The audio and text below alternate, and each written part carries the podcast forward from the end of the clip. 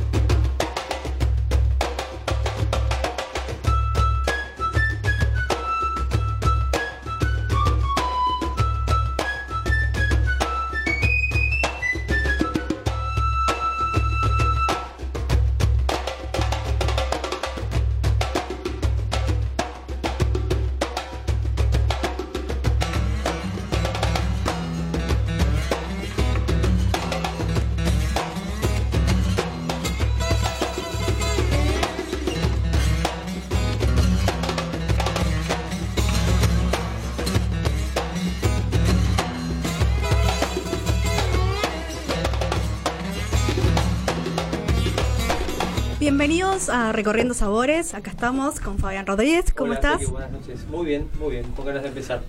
Bien. Eh, bueno, ya tenemos a los invitados acá en la mesa. Natalie Di, Di Meglio, ¿cómo estás? ¿Qué tal? ¿Cómo está? Buenas noches. Bueno, bienvenida. Acá estuvieron a la mañana igual. Sí, ya nos vimos todo el día, ahora Sí. de noche. Así que bueno. Sonó fuerte, ¿no? Bien, bien. Bueno, igual una cata de vino, así que.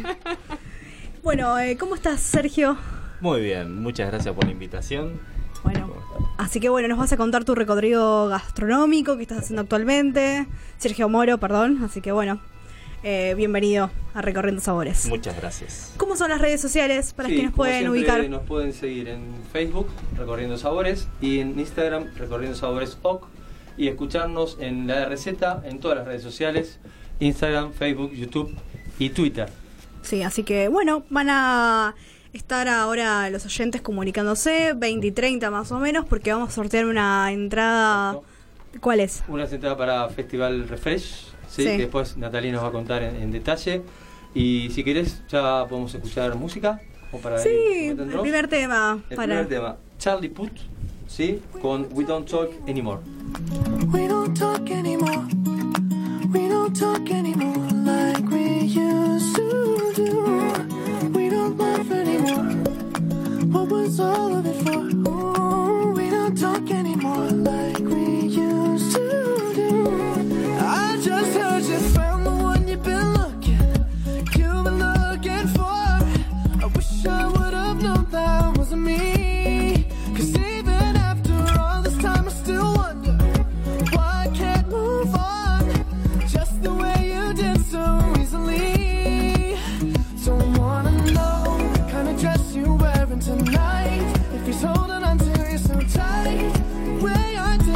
before. I overdosed, should've known your love was a game. Now I can't get you out of my brain. Oh, it's such a shame that we don't talk anymore.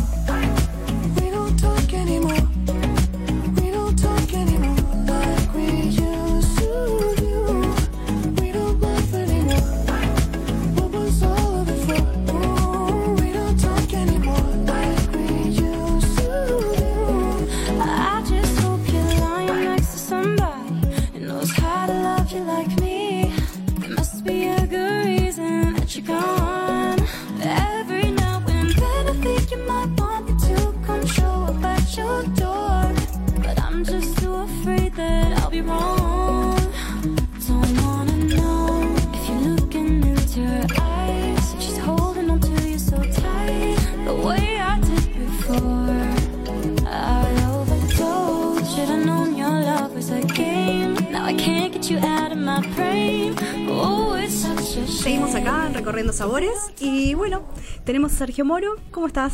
Muy bien, muchas gracias. Bien. ¿Cómo empezaste en la gastronomía? Contanos un poco a los oyentes que si no te conocen o no están al tanto de tu trabajo actual. Bien, en la gastronomía en realidad empecé eh, de un poquito de casualidad y otro poco por la por mi abuela, ¿no? Siempre hay un, un origen, algo que, que nos retrotrae y nos lleva eh, Siempre tenemos algún familiar que cocina y es uno de los inicios, ¿no? O, porque uno ve o porque uno prueba. El inicio, bueno, en este caso no fue mi mamá, eso está clarísimo, porque creo que la única mujer en la historia que se le pasa eh, el, el arroz del gallito. Así que, Que nunca se pasa. no, no, logra hacer puré, en serio, es una cosa increíble. Es una cosa increíble. Y imagínate, dentro de su menú estaban hamburguesas, salchichas, Claro, comida. Comida de paquete, Sí. fideos, entonces bueno. eh, Pero haces que- otro estilo de cocina vos, entonces. Totalmente. Ahora, ahora sí, eh, me profesionalicé, estudié, eh, hice unas carreras, unos cursos, eh, también junto con el Gato Dumas, cuando estaba en Belgrano, o sea, ya hace Sí. un tiempito. Unos 20 atrás. años, más o menos. más o menos, sí. Yo era muy chiquito. y nada, la verdad que eh, la gastronomía lo que me permitió fue volverme a reencontrar. eh, el hecho de viajar también, eso me llevó un poquito a ir conociendo otras culturas, otro tipo de gastronomía, otro tipo de productos. eh, también, bueno, un- uno de los viajes que más recuerdo es en Costa Rica, que ahí fui a pescar en Punta Cahuita con, gente muy humilde, que es un pueblo chiquitito, que es donde eh, quedaron los negros que trabajaban en los bananeros o para hacer el ferrocarril. Y bueno, con él nos fuimos a pescar, e hicimos un merlí gigante y empecé a, a conocer un poquitito más y, y cada vez más nuevos sabores, nuevas cosas que cuando vine a la Argentina era algo que quería... eh, querías quería para tu meter, cocina, aportar querías. Para mi cocina, Y exactamente. capaz que acá no estaba, digamos, esta tendencia o lo que está, esos sabores. Eh, y puntualmente el tema del... Tenemos un mar tan fructífero, tan hermoso, tan lindo, que nos provee muchísimo. Sin ir más lejos, tenemos centollas en el sur, Sí. y acá cuesta fortuna conseguirla. Y no se puede llegar a entender eso. Y lo mismo la merluza negra. Eh, tenemos, la verdad, productos son inigualables. Todo lo que es, eh, como decís vos, los pescados y demás, eh, cosas de Río Negro, Nauquén. Por ejemplo, me acuerdo en una entrevista con Emiliano Jorbat que decía que no se puede, que acá era medio difícil representar eh, lo capaz que de su provincia eh, acá en Buenos Aires. Sí, es muy complicado, es muy difícil, más por el tema logístico, más por temas burocráticos. Sí, sí, sí, es verdad eso. Pero por suerte se está armando varios grupos. Yo pertenezco a la nueva cocina argentina, la NSA, y ahora me uní hace poquito, tuve la invitación para unirme a los cocineros latinoamericanos, que vamos a estar haciendo un foro en el 15, 16 y 17 de- del mes entrante. Así que Va a estar muy buena. la verdad que va a estar muy bueno, así que eh, bueno, van a venir muchísimos eh, grandes cocineros. Se va a dar en Jujuy, así en San Salvador. Perfecto. Eh, así, que, así que va a estar interesante, va a estar bueno.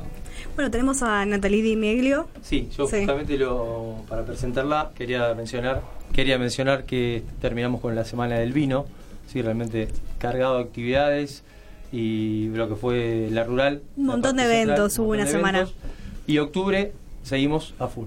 ¿no? Por eso Natalie este, nos va a hablar puntualmente, como dije al principio, de, de Refresh, pero quiero mencionarte dos eventos que son de otro perfil, ¿no? Que son justamente el- la feria de Garage de Aldo, que es mañana, Sí, hoy y mañana en realidad. Claro, pasó que era para, para el trade y mañana Sí. para el público en general.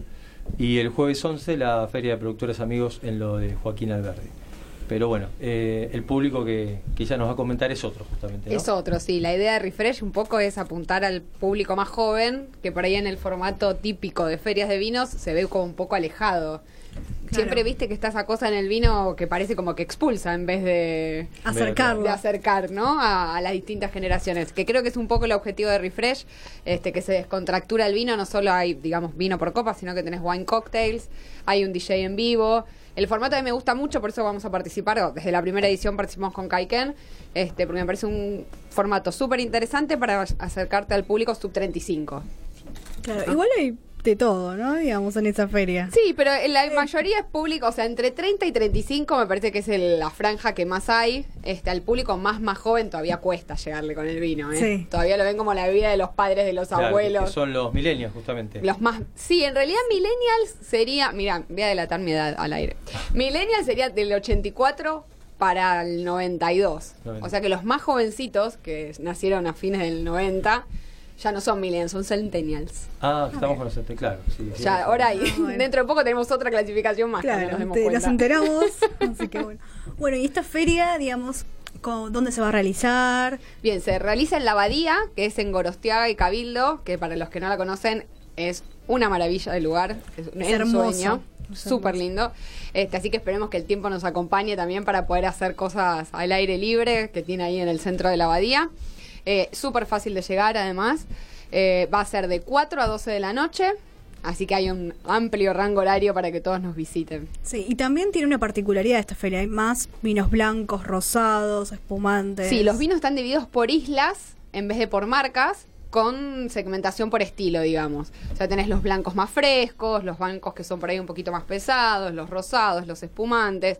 Y en cada isla hay un sommelier que los va guiando a través de los estilos para esto un poco lo que charlábamos antes, ¿no? De poder acercarlos más al vino. ¿Y Kaiken qué va a llevar? Nosotros vamos a llevar un surtido. La idea nuestra siempre es estar en la mayor cantidad de islas posible. Así que seguramente vayamos con nuestro Caiken Estate Sauvignon Blanc Semillon, que es uno de nuestros nuevos lanzamientos. El Caiken Ultra Merlot.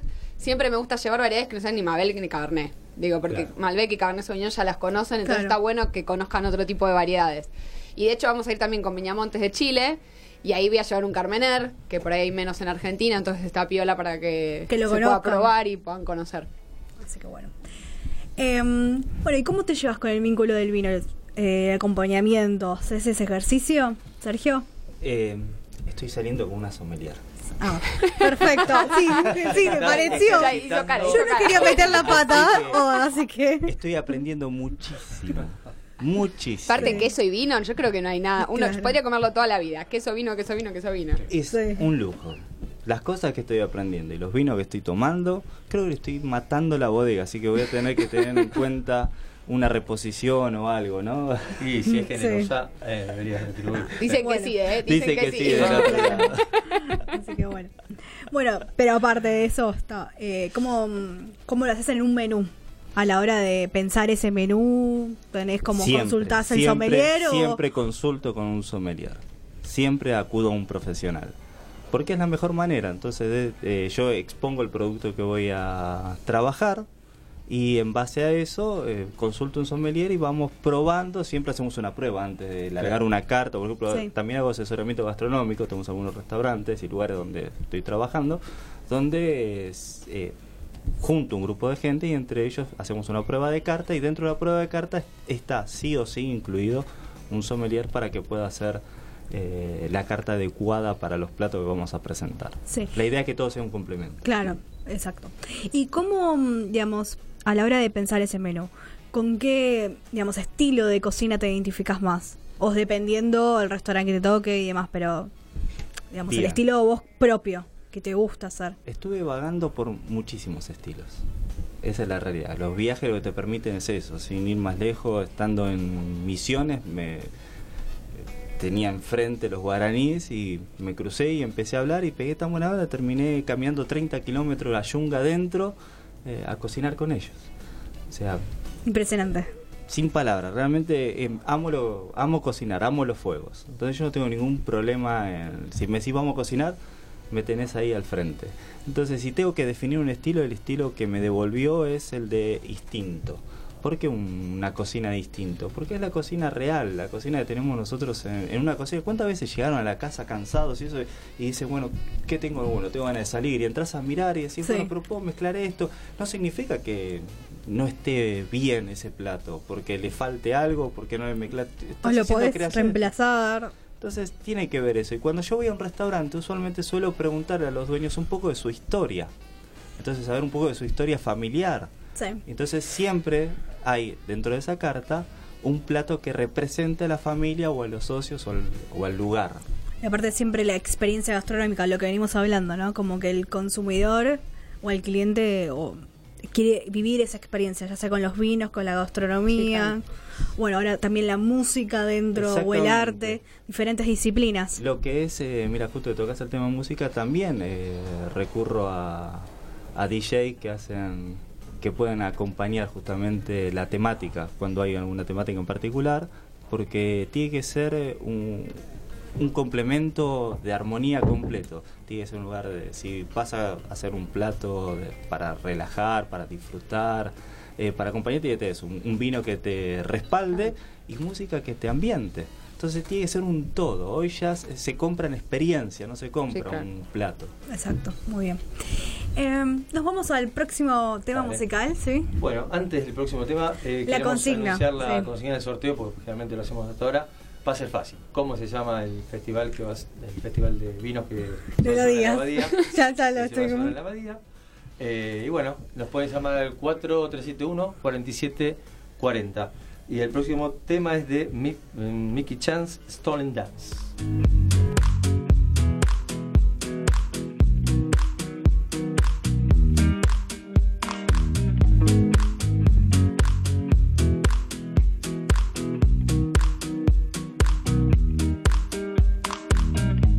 You by my side so that I never feel alone again.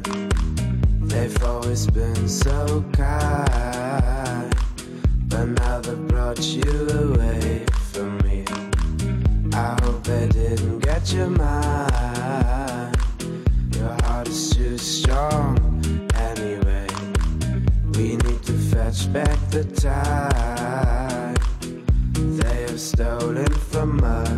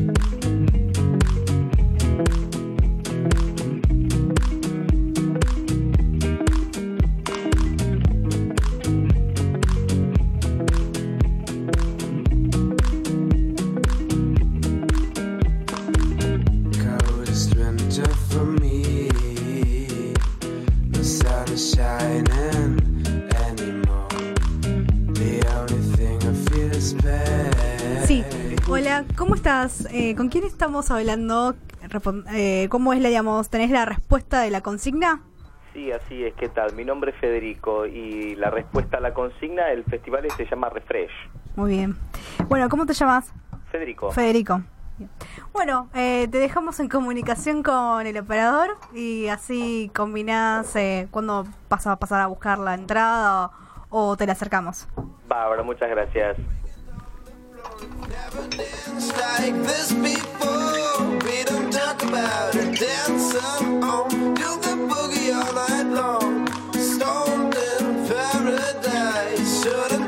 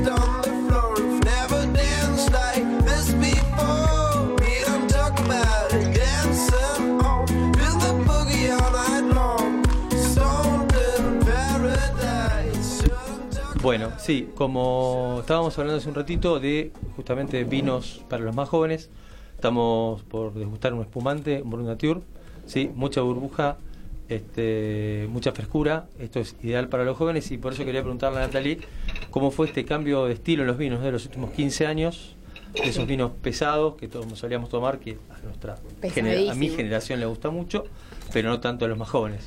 Sí, bueno, es un cambio que se dio también como a nivel mundial, no fue solo Argentina, de hecho creo que en el mundo pasó mucho antes que acá, que es empezar a dejar un poco la madera, eh, básicamente usar la madera, no es dejar la madera, es usar la madera de manera inteligente, no para que tape, que es un poco también lo que hacen en la cocina, no para que tape el- lo principal, el, lo que sería... Los el- sabores. claro, los sabores de la variedad y del terroir, sino para que acompañe. Por eso digo, la cocina siempre y el vino son creatividad, en definitiva. No hay que tener creatividad para hacer un buen vino y para hacer un buen plato. Este, entonces creo que un poco el cambio que se dio en la madera es esto, que es muy aceptado por los jóvenes, porque los vinos que tienen mucha madera es solo eso, en definitiva. No encontrás más nada atrás del vino, porque está todo tapado por la madera. Y esa intensidad también que le da la madera, creo que es una de las cosas que no les gusta tanto a los jóvenes, que están acostumbrados, no, no se a tomar Fernet con coca. Sí. Capaz que no un vino tan intenso, un cerveza. espumante tan intenso, sino más bien. Sí, no, eh, claro, en el caso de los espumantes, si vos te fijás, lo, ma- lo que más se vende en el país es el extra brut, que no es ni el más seco ni el más dulce, es el que va bollando por el medio. Y el que le sigue es el dulce. Claro. O sea, tenemos un paladar que tiende hacia los sabores más dulces. No, es que ellos justamente empiezan a tomar con las bebidas más eh, económicas. Sí, que siempre son mega dulces. Exactamente. Mega Sí, sí. Y volviendo a Sergio, eh, de la cocina eh, más regional o más autóctona, eh, ¿qué productos utilizas? Que nos estabas contando hace un ratito.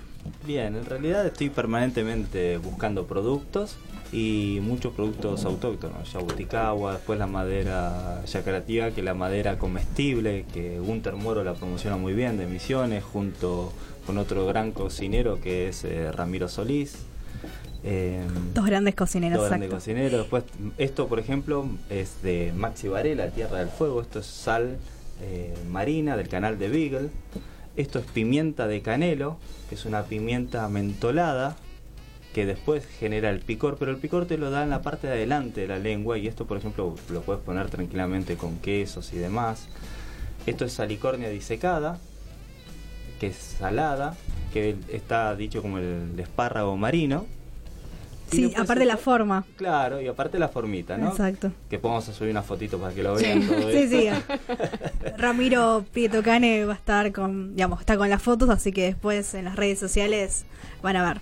Y después tenemos pimienta de molleto, lo traje de Jujuy, que es una pimienta dulce. parece pimienta, ¿viste la pimienta rosa? Claro, exactamente, es, es muy similar. Y bueno, yo tengo un espacio en, eh, en el canal Caseta O donde eh, me dedico pura y exclusivamente a llevar a pequeños productores. Porque la idea es que brindarle un espacio que es caro, eh, donde puedan mostrar sus productos, cómo lo elaboran, porque es un gran esfuerzo el que hace. Y tenemos muy, pero no muy bueno, tenemos excelentes pequeños productores que les cuesta llegar al mercado. Entonces estamos a través de un proyecto con la nueva cocina argentina donde vamos a estar armando una página ellos impulsando. estamos impulsando exactamente. La idea con esto es impulsar al pequeño productor para que tenga más llegadas a grandes restaurantes. Y Ya cada que vez tenemos la conexión, ¿verdad? Exacto. Y cada vez están, digamos, generando de las diferentes provincias eh, para que para que Sí. se den a conocer, ¿no? Exactamente, También le pasa a la coctelería, igual los vinos también, los vinos boutique. Sí, claro. Los vinos, ¿Cómo? además de determinadas zonas, son muy, tienen, o sea, tienen muy difícil el acceso a Buenos Aires, un poco por lo que decía él antes, es el tema de la logística. Exacto. O sea, el tema de la logística, los pequeños productores en este país los destroza, no tienen forma. Y después, bueno, en el caso del vino, también la cantidad de etiquetas que hay en el mercado hace muy difícil que un pequeño productor llegue a Buenos Aires y logre instalarse en un mercado que tiene más de 5.000 etiquetas en góndola. Exacto. Bueno, esto eh, nació así. Eh, la anécdota es que yo cuando empecé a promover esto, yo estaba yendo a cocinar al canal, hasta que pude, logré hablar con el productor para hacerle esta propuesta. Eh, fue a través que me indigné. Yo había pedido chilto, el famoso Fue- tomate de árbol. Una cosa llevó a la otra. Una cosa llevó a la otra. Me salía pagarles a, a los aborígenes que vayan 30 kilómetros adentro, 20, no sé cuántos kilómetros se meten a recolección manual. A ellos le pagué por transferencia y tengo siempre ese ticket, lo tengo guardado, por eso mismo, por la indignación. 230 pesos y pagué 580 el envío. Claro. No tiene coherencia. Sí, no tiene. Y bueno, eh, volviendo, digamos, a la cocina, eh, ¿cómo ves la gastronomía actual digamos, los diferentes, tenemos diferentes eh, cocineros referentes, ¿no? Pero está la nueva generación. Vos sos capaz de la nueva generación, ¿no? Eh, ¿Cómo es el mercado actual? maravillosa. Con un futuro hermoso. ¿Por qué? Porque veo que estamos revalorizando las zonas. Tenés a Alina y Ariel Ruiz en el Chaco que trabajan con, todo con productos autóctonos. Trabajan con la tuna haciendo eh, dulces, eh, mos- demostrándolo. O sea, Sí. eh, también trabajan con muchos productos la algarroba y entonces muestran muchísimo lo que se puede hacer.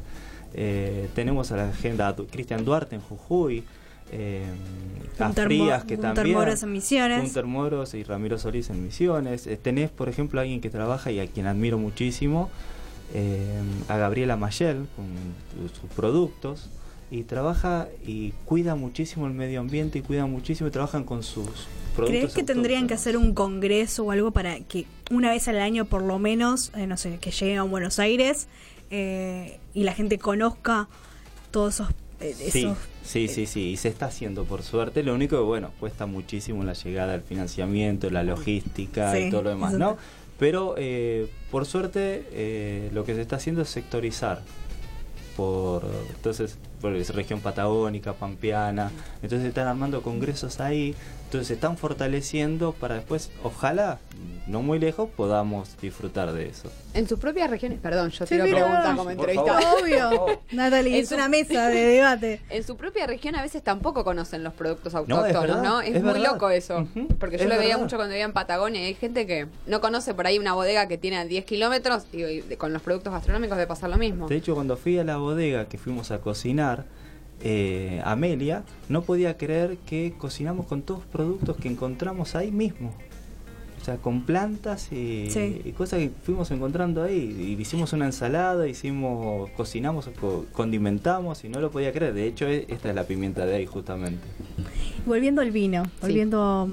¿Cómo empezaste en el mundo de, de la- del vino, de la sommelería? Porque sos sommelier de CABE, digamos, egresada Sí, de CABE. egresada de CABE, sí. Eh, en realidad yo soy licenciada en Relaciones Públicas y trabajaba en prensa de un grupo bodeguero grande y no tomaba ni una gota de vino. Nada, cero. No me gustaba el vino ni un poco. Millennial typical.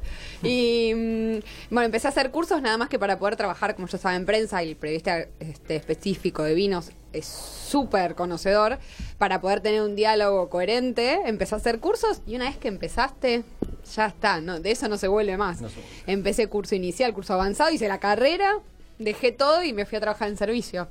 Y estuve trabajando en el sur mucho tiempo y bueno, acá estoy hoy, pero... Apasionada. Ah, Pero sí, es, es un camino de vida. Yo creo que cuando te empezás a meter en el vino, cada vez te empieza a gustar más, te empieza a interesar más, querés saber más. No todos por ahí les interesa hacer la carrera, pero incluso a nivel enófilo, te das cuenta que siempre quieren aprender más, probar cosas nuevas, descubrir cosas nuevas.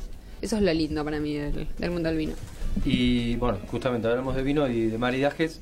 Vos trajiste unos quesos específicos. Sí, como para que uno- gustáramos. estos corresponden a Lincoln, eh, de la familia Laco. La verdad que ellos me vinieron hace poquito al canal a mostrar todos sus productos porque quieren tener mayor llegada.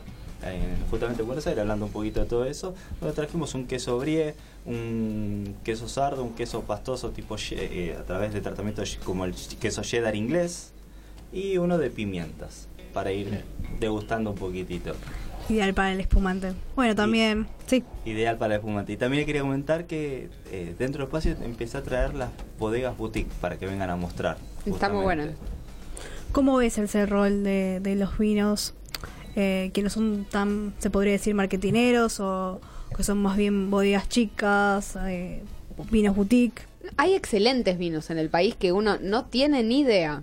Ni idea. Muchos porque no tenés ni idea porque exportan casi todo lo que producen y muchos no tenés ni idea porque no llegan a Buenos Aires. Este, y cuando vivís en el interior sentís un poco, ¿no? Dios está en todos lados, pero atiende en Buenos Aires. Este, y pero hay vinos que nosotros acá no conocemos, nosotros me refiero acá en Buenos Aires, pero que en el interior tienen un montón de llegada. Este, no, no tenemos que ser por ahí a veces tan egocéntricos. ¿Ves alguna, mm, no sé, algún terroir que se esté, digamos, esté más en las provincias que acá? Digamos, como consumir, de algún el Mira. consumidor de afuera, ¿no? Digamos, no de afuera quiero Sí, sí, no, pero no. Es que en realidad las provincias toman mucho su propio vino. Si vos vas a, no sé, al Valle, al Alto Valle, vas a ver que la mayoría de las cartas tienen un montón de vino de la zona, ya sea de Sí. Río Negro, de Neuquén. Pasa lo mismo en Salta, pasa lo mismo en, bueno, en Mendoza, obviamente, en San Juan, en Catamarca. Yo creo que cada provincia trata de mostrar lo mejor que tiene. eh, y te das cuenta además que la gente de ahí prefiere un vino suyo, por decirlo de alguna manera, de la provincia que de otro lado.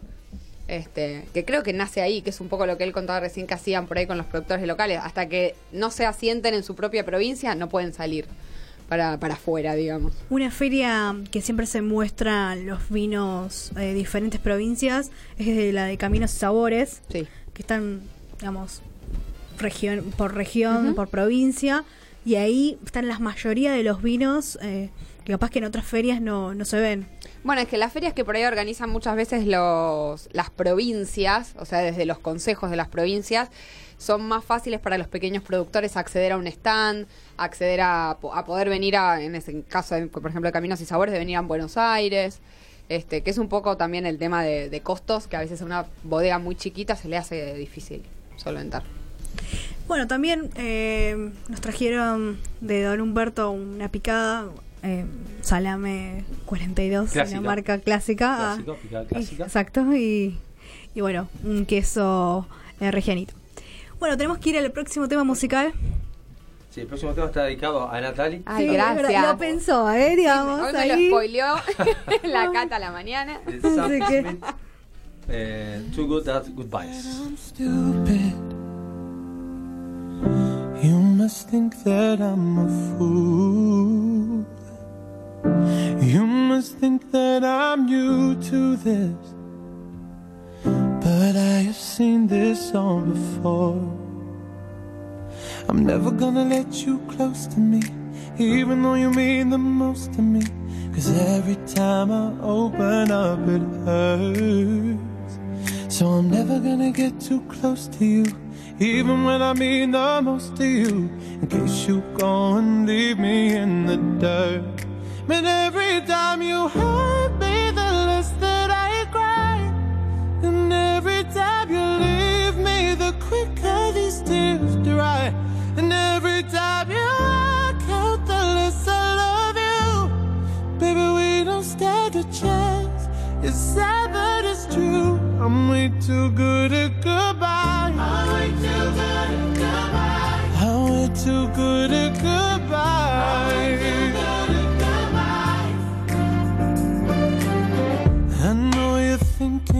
I'm heartless.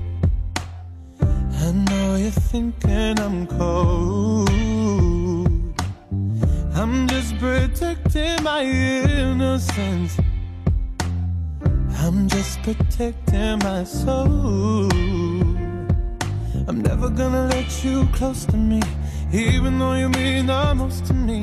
Cause every time I open up, it hurts. So I'm never gonna get too close to you, even when I mean the most to you.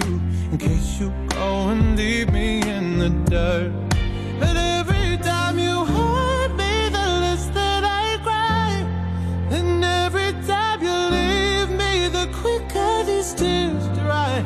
And every time you walk out, the less I love you. Baby, we don't stand a chance.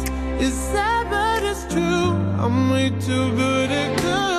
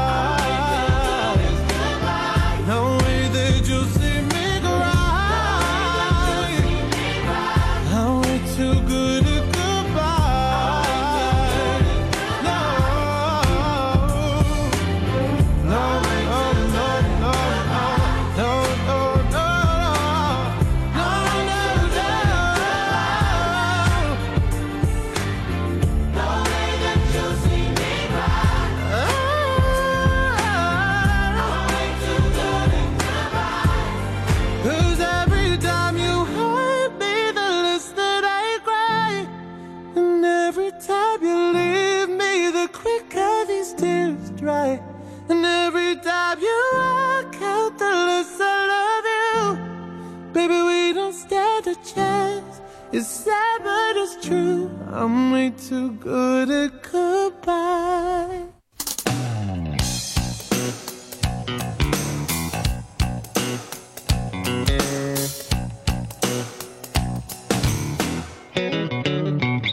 acá, recorriendo sabores, siendo las 20 y 39 minutos.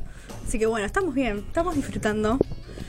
Así que, Fabi, que... Sí, mm, tenía una última pregunta de mi parte, por lo menos para Natalie, que justamente este, los jóvenes a veces toman como demasiado. Sí. Y bueno, hay una recomendación fundamental para hacerles, ¿no? Que Es está una pensado. copa de vino, un vaso de agua.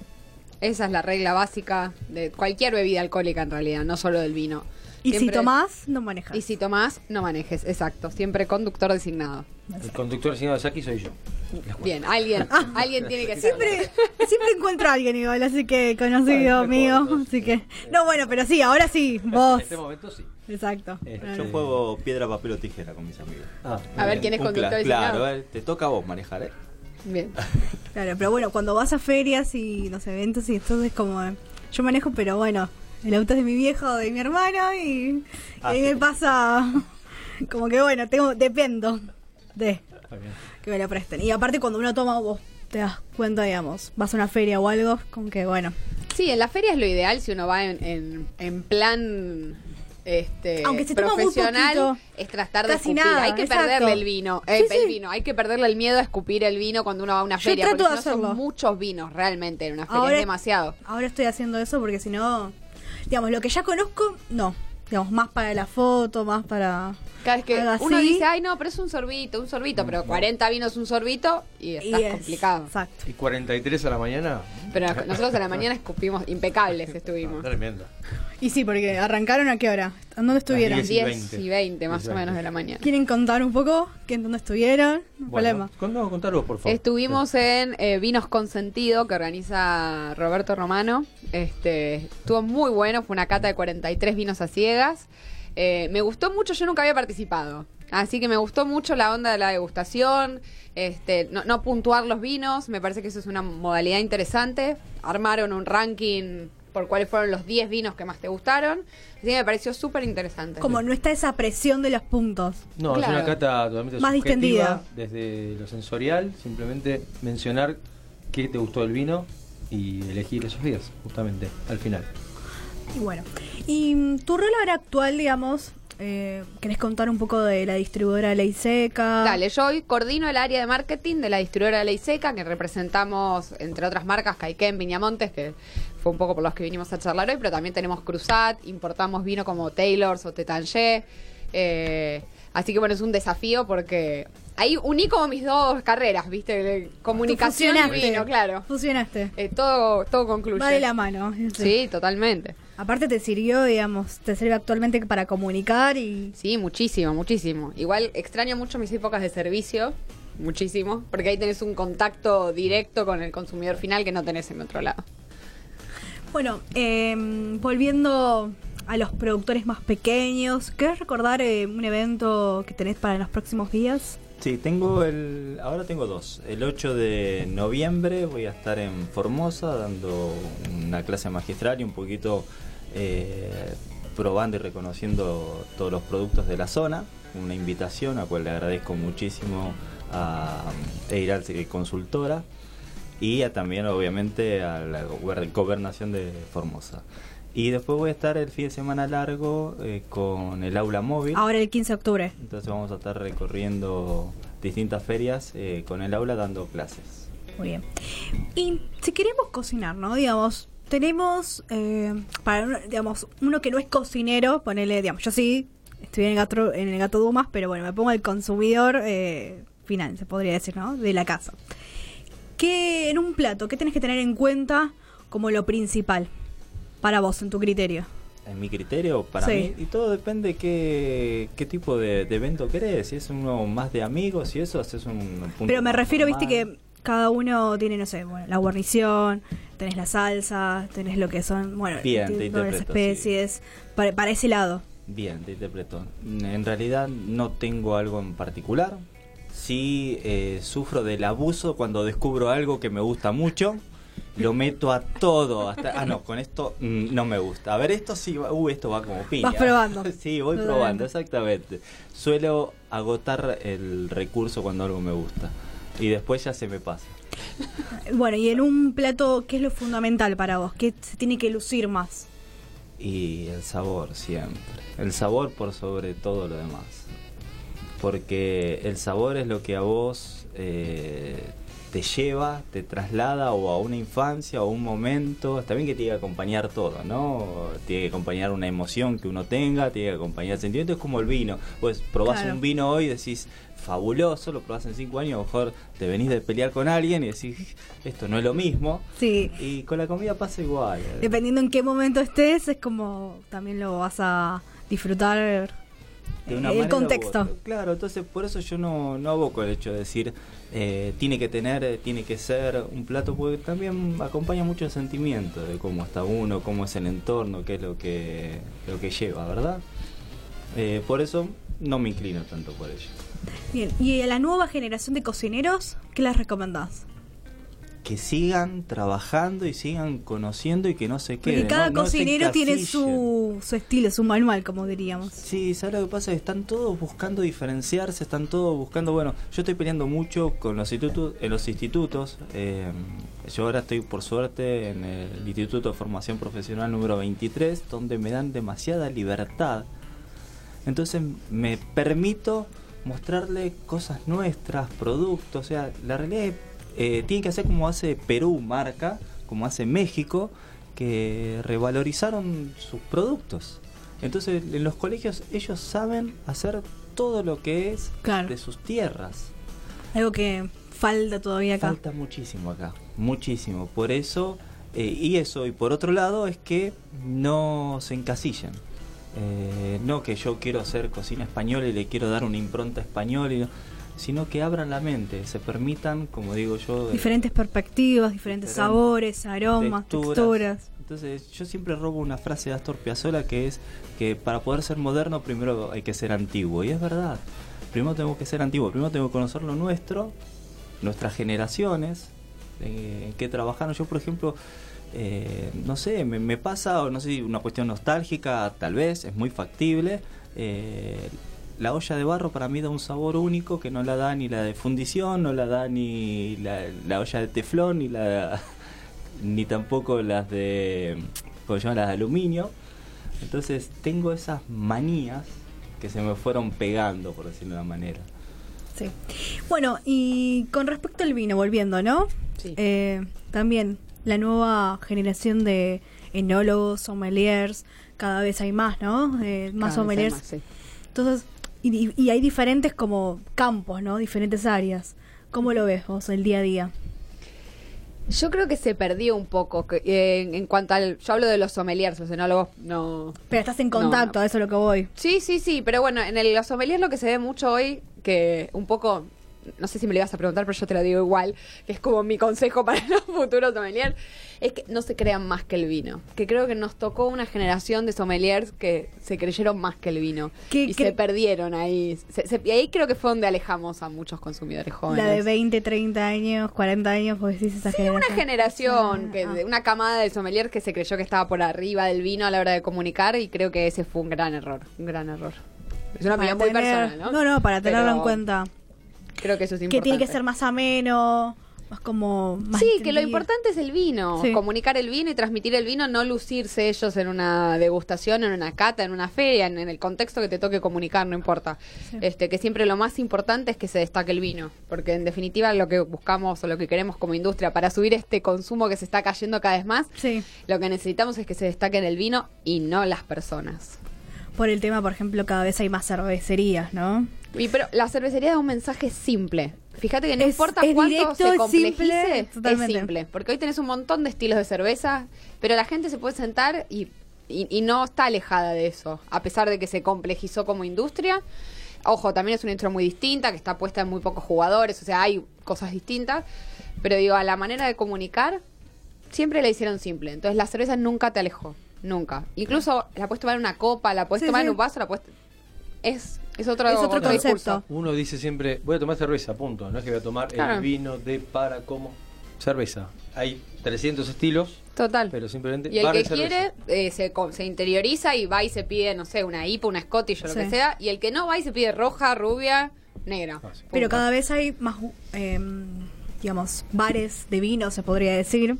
Sí. eh, que capaz sí. que hace unos años no, no había tanto. sí, es verdad, es verdad. Sí, sí. Pero bueno, no es tanto eh, como nos las falta, las industria, cervecerías. no, nos, nos falta es lo que, democratizar un poco más el vino. ¿Y cómo ves el rol también de que se está hablando más de terroir y no de la cepa? Digamos, como que la estrella en una etiqueta es el terroir y las cepas por debajo. Son modas. Era como hablábamos antes de la madera. Hubo moda de la madera, ahora es la moda del terroir, después ya vendrá...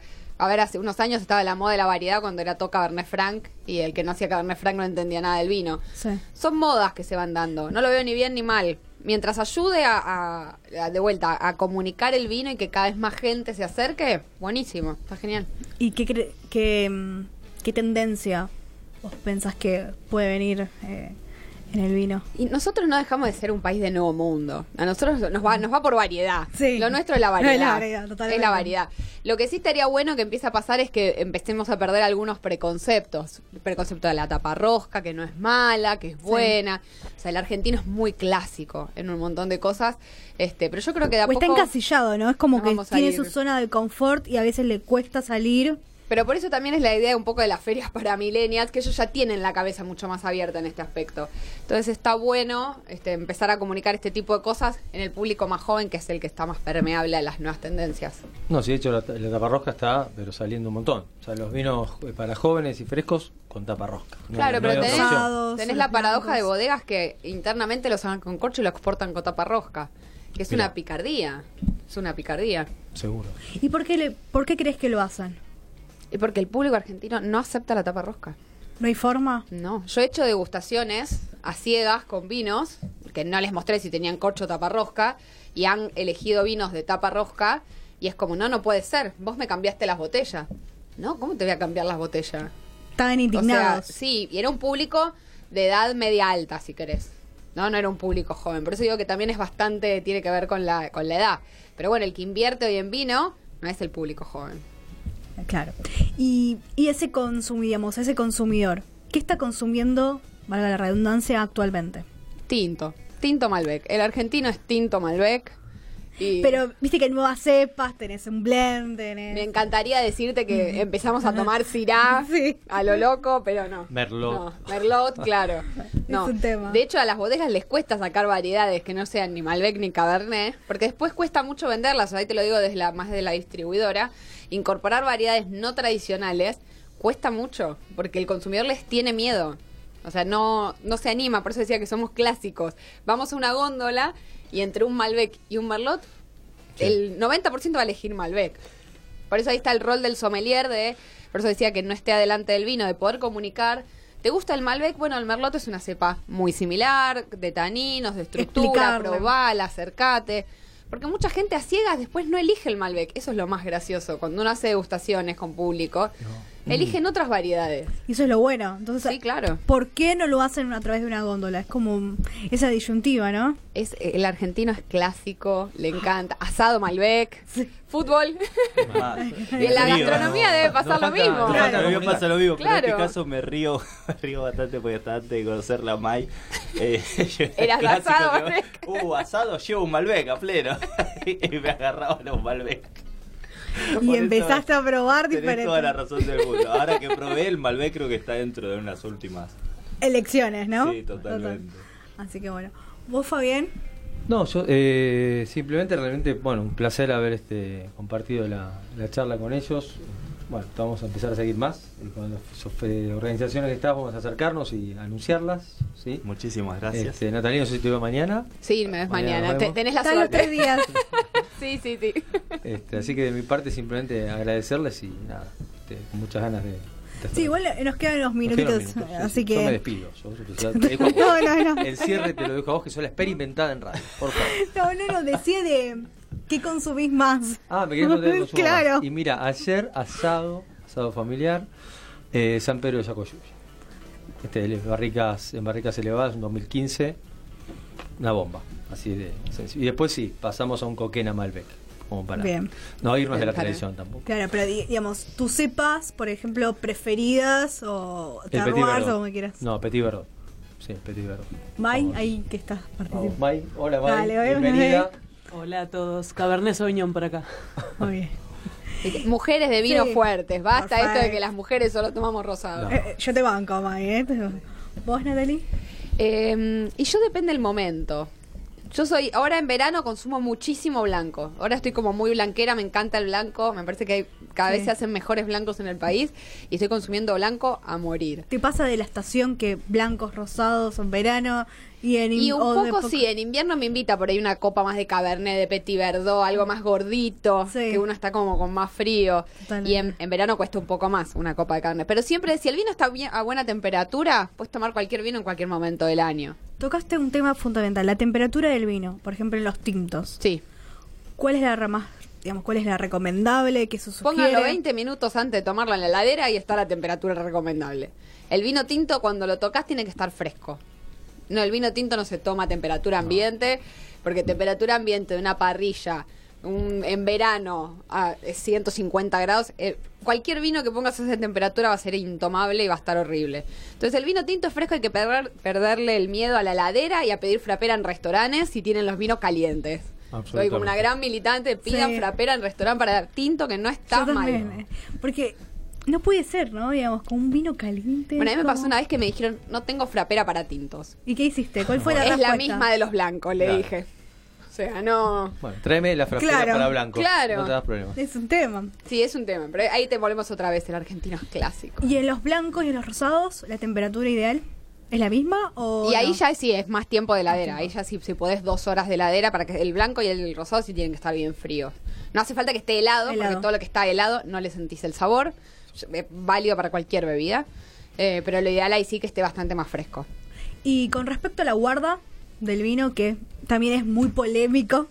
Mira, yo soy. No hace falta que tengas una cava para guardar vino. Lo único que te tenés que fijar es que no estés cerca de una fuente de calor, que para mí ese es el gran problema. Los ponen todos en la cocina re emocionados y decís, y no, en la cocina es donde más calor hay, o los ponen al lado de una estufa, o cerca de la losa radiante. Entonces se vuelve como complicado. Lo, aléjenlo de las fuentes de calor y después cualquier huequito oscuro, Sí. adentro de los placares, abajo de las camas. Es perfecto, abajo de las escaleras, son lugares perfectos para guardar vino en casa sin comprarse Hay un error que siempre mm, lo charlamos, ¿no? Que en las cocinas, el arquitecto... Sí, no sé por qué. Es Sí. como que le encanta poner un lugar para guardar Pero vino. ahora los arquitectos Arriba de la modernos de también, las ¿eh? Los arquitectos, los arquitectos modernos o uno más, digamos, cualquiera, Cualquiera. Eh, tiene ese problema, ¿no? Sí, digamos, no sé por qué. Es Queda no lindo, es estético, pero también tendría que haber una, de, por ejemplo, no sé, en el living. Sí, es que en realidad en la cocina no deberías poder guardar ninguna bebida porque tenés como mucho calor y encima están siempre arriba de las hornallas. Sí. No es que los ponen en el otro lado de la cocina, no, bien arriba de las Y es un hornallas. error muy típico también de una familia común y corriente que guarda los vinos también y después no sabe por qué están tan Sí, no hay que guardar vino. O sea, hay muy poco vino en Argentina, vino argentino que soporta mucho tiempo de guarda. Entonces ahí sí déjense aconsejar por la persona que se los vende, porque la mayoría de los vinos argentinos salen al mercado para tomar. Esa noción de guardar vino tiene que ver con nuestras raíces europeas, que allá sí el vino sale al mercado y lo puedes guardar y lo deberías guardar. Pero acá el vino que sale está para tomar. En el, les diría en el 95% de los casos. Entonces no, no hagan eso de guardar vino, tómenselo. Y por ejemplo, un vino del mundo, un vino que vos te traes de un viaje Y lo depende de querés dónde. guardar. No sé, de, si tenés de Italia o de Francia o de España, de algún... Yo no soy partidaria de guardar vino, excepto que lo estés, o sea, que tu objetivo sea bueno. Por algo que Exacto. quieras guardar el vino. No Yo sé, soy un aniversario, un Los vinos se cumpleaños, hacen para algo. tomarse. Eso de que tengo 5.000 etiquetas, no te la va a tomar nunca en tu vida esas 5.000 etiquetas. No, no, pero viste que Entonces- tenés una cava, no sé, tenés 10, 20 vinos y vos Yo decís, soy bueno, de me tengo... tomo los 10, 20 vinos, los 30 vinos. El vino, excepto que lo estés guardando para algo, decís, no sé, mi hija cumple 15 años y me compré un vino que sé que puede durar 15 años, que estoy seguro que hay- me asesoré y que lo guardé en condiciones, si no el vino, tómenlo. Yo, yo soy partidaria del vino, tómenlo. No, Hay un no- no es que todos los vinos van a mejorar con la guarda. No, no, todos no, pero hay un rango, digamos. Vos decís, bueno, no sé, me salió tanto, tanto dinero este vino. Lo ¿Y traje cómo sabes que el placer que te va a dar hoy No, no, no. es mayor que el placer que te va a dar cuando lo tomes dentro de 5 años? Pero lo que es guardar un año, dos años, a eso es lo que voy. Sí. ¿De qué manera eh, es mejor o aconsejable de guardar ese vino. Está bien, sufrió el transporte, ¿no? Ese viaje. Sí, pero, no vos eso lo decís, sufren todos. pero vos decís, bueno, lo guardo un tiempo. Y lo guardas acostado en un lugar oscuro, a lejos de una fuente de calor. Excelente. Eso así se guardan todos los vinos. Por eso le decía, abajo de la cama, dentro de un armario. Ahora me generas un interrogante. A ver, no, sé, a ver. si- no sé si... qué preocupación. No, no, no, no. A ver, no, no, es eh, anecdótico. No sé si mi abuela era una gran sommelier en potencia que encanotaba en varios lados los vinos o era para esconderlo de yo me lo robara cuando tenía 17, 18 años. Yo creo que las bueno, segundas. claro, las dos cosas, ¿eh? Me parece. que Sí, dudas, ¿eh? Sí. Bueno, nos vamos despidiendo. Eh, Natalie, muchas gracias. No, gracias Recordá por invitarme. la mm, dirección de Refresh. Sí, les Eh, recuerdo para comprar las entradas anticipadas, pueden entrar a www.refreshwinefest.evenbrite.com.ar.